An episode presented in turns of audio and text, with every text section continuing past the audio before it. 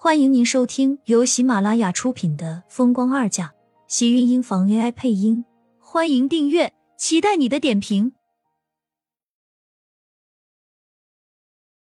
第五百七十五集，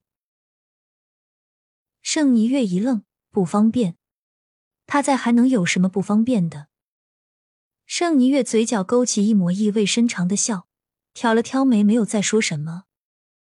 苏倩在厨房里将早餐准备好，正要端出去，就看到门口的厉天晴，微微愣了一下，见他把手里的东西接过来。你怀着孕，少做这些事情，都有佣人在。我知道家里佣人多，但是我也不是不能动。再说医生不也说了，适当的运动一些对孩子也好。苏倩跟着出了厨房。叫了盛霓月一起过来用早餐。期间，厉天晴时不时打量一眼盛霓月。苏浅看着两个怪怪的，忍不住停下手里的动作，皱眉看着他们两个。你们是有什么话要说？不方便我在吗？他倒不是想两个人会怎么样，只是下意识的以为两个人是有什么正事，正想要起身回避一下，却被两个人一左一右的按下了。你不用走，我和他没什么话说。就是有件事想和你说。被厉天晴瞪得有些受不了的盛霓月，只好看着苏浅开口道。苏浅愣了愣，下意识的问道：“什么事？”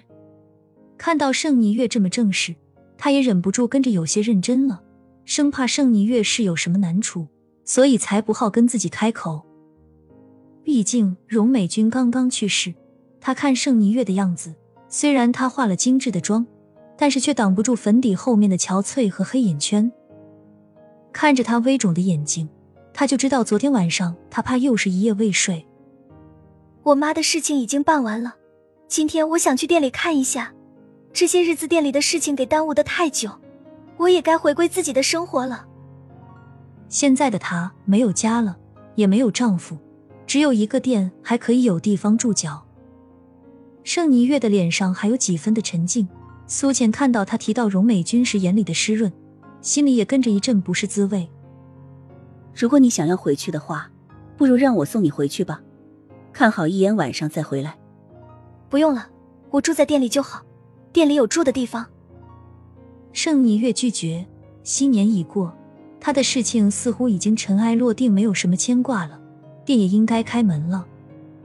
苏浅正要说什么，厉天晴已经拉住他的手。视线落在盛霓月的脸上，异常正色。我送你。他一句“我送你”，是明显要让盛霓月走了。苏浅的话也跟着卡在喉咙里，说不出话来了。人都送回去了吗？他怎么样？还好吗？这么不放心他，有没有想过我这个做老公的感受？厉天晴正想要抱他。却被苏浅一把推开，转身就要回楼上。厉天晴一把拉住他，将他拉进自己的怀里。见苏浅要挣扎，厉天晴将他抱得更紧。带你去个地方。我不去。不管他要带他去哪里，他都不要去。苏浅跟着就要推开他，厉天晴却执意不肯放手。别以为我原谅你了。他心里还有气。一想到昨天晚上他们两个说的话，苏浅的舌头都跟着疼。他到现在心里还不舒服呢，让他这么容易就原谅厉天晴，他是说什么也做不到。不原谅我，也要给我个解释的机会。难道你就不想知道那个给我发短信的女人是谁吗？厉天晴的话响在他耳边，苏浅一愣，没有想到厉天晴竟然知道。这么说。他也是知道他看他手机的事情了，心里从刚才的不甘又变得窘迫起来，尤其是对上厉天晴眼底的视线，他更加觉得自己快无地自容了。不想，低着头，脸也跟着不好意思的红了起来，下意识的就要用力挣扎，只是厉天晴抱着他的胳膊依旧用力，竟然没有半分要松开他的意思。那我说你冤枉我。你又不相信我，难道要一直因为一个短信息和我误会下去？等你肚子里的孩子生下来，是不是也像你一样，什么？这么别扭？厉天晴抿了抿唇，勾起一抹浅淡的笑。苏浅顿时就有些气了，涨红涨红的小脸，此时觉得滚烫。偏偏厉天晴抱着他的双手太用力，他怎么也没有办法挣脱开他。厉天晴就像是铁了心一样，将苏浅一拉，直接大步往门走去。虽然动作看似大力，却异常小心的护住他的身体，不让他受到一丝的伤害。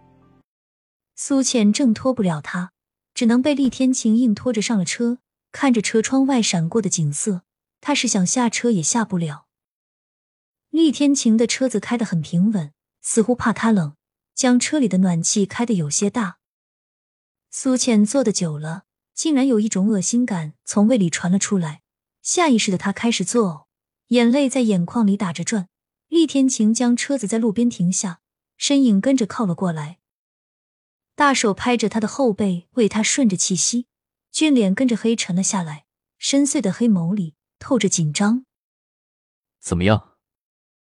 厉天晴看到苏浅难看的脸色，一直干呕却根本吐不出来，眼眶都跟着红肿了。苏浅摇了摇头，过了半晌才觉得气息稳了些。厉天晴将水递了过来，他喝过后才觉得胸口顺畅多了。去医院。厉天晴冷着脸，沉声开口。苏倩赶紧拉着他，摇了摇头：“我没事，不用去医院。正常的孕吐而已，去了医院也没有什么用。更何况医生给他开一些止吐的药，他也根本不愿意吃，生怕自己吃了药会对肚子里的孩子不好，所以倒还不如不去。可是厉天晴却很执意，脸色沉得厉害，明显就是担心他。不管苏浅同不同意。”直接将车子开到医院门口，做了检查，医生再三确定只是正常孕吐，胎儿安全很健康，厉天晴才愿意带着他离开了医院。苏浅一直坐在车上假眠，等他睁开眼的时候，发现竟然是去了酒店。原本他还以为厉天晴是开了房间，还一脸抵触，等到他带着自己是去了餐厅，苏浅这才松了口气。怎么忘记了酒店住宿的同时，也是可以吃饭的地方？亲们，本集精彩内容就到这里了，下集更精彩，记得关注、点赞、收藏三连哦！爱你。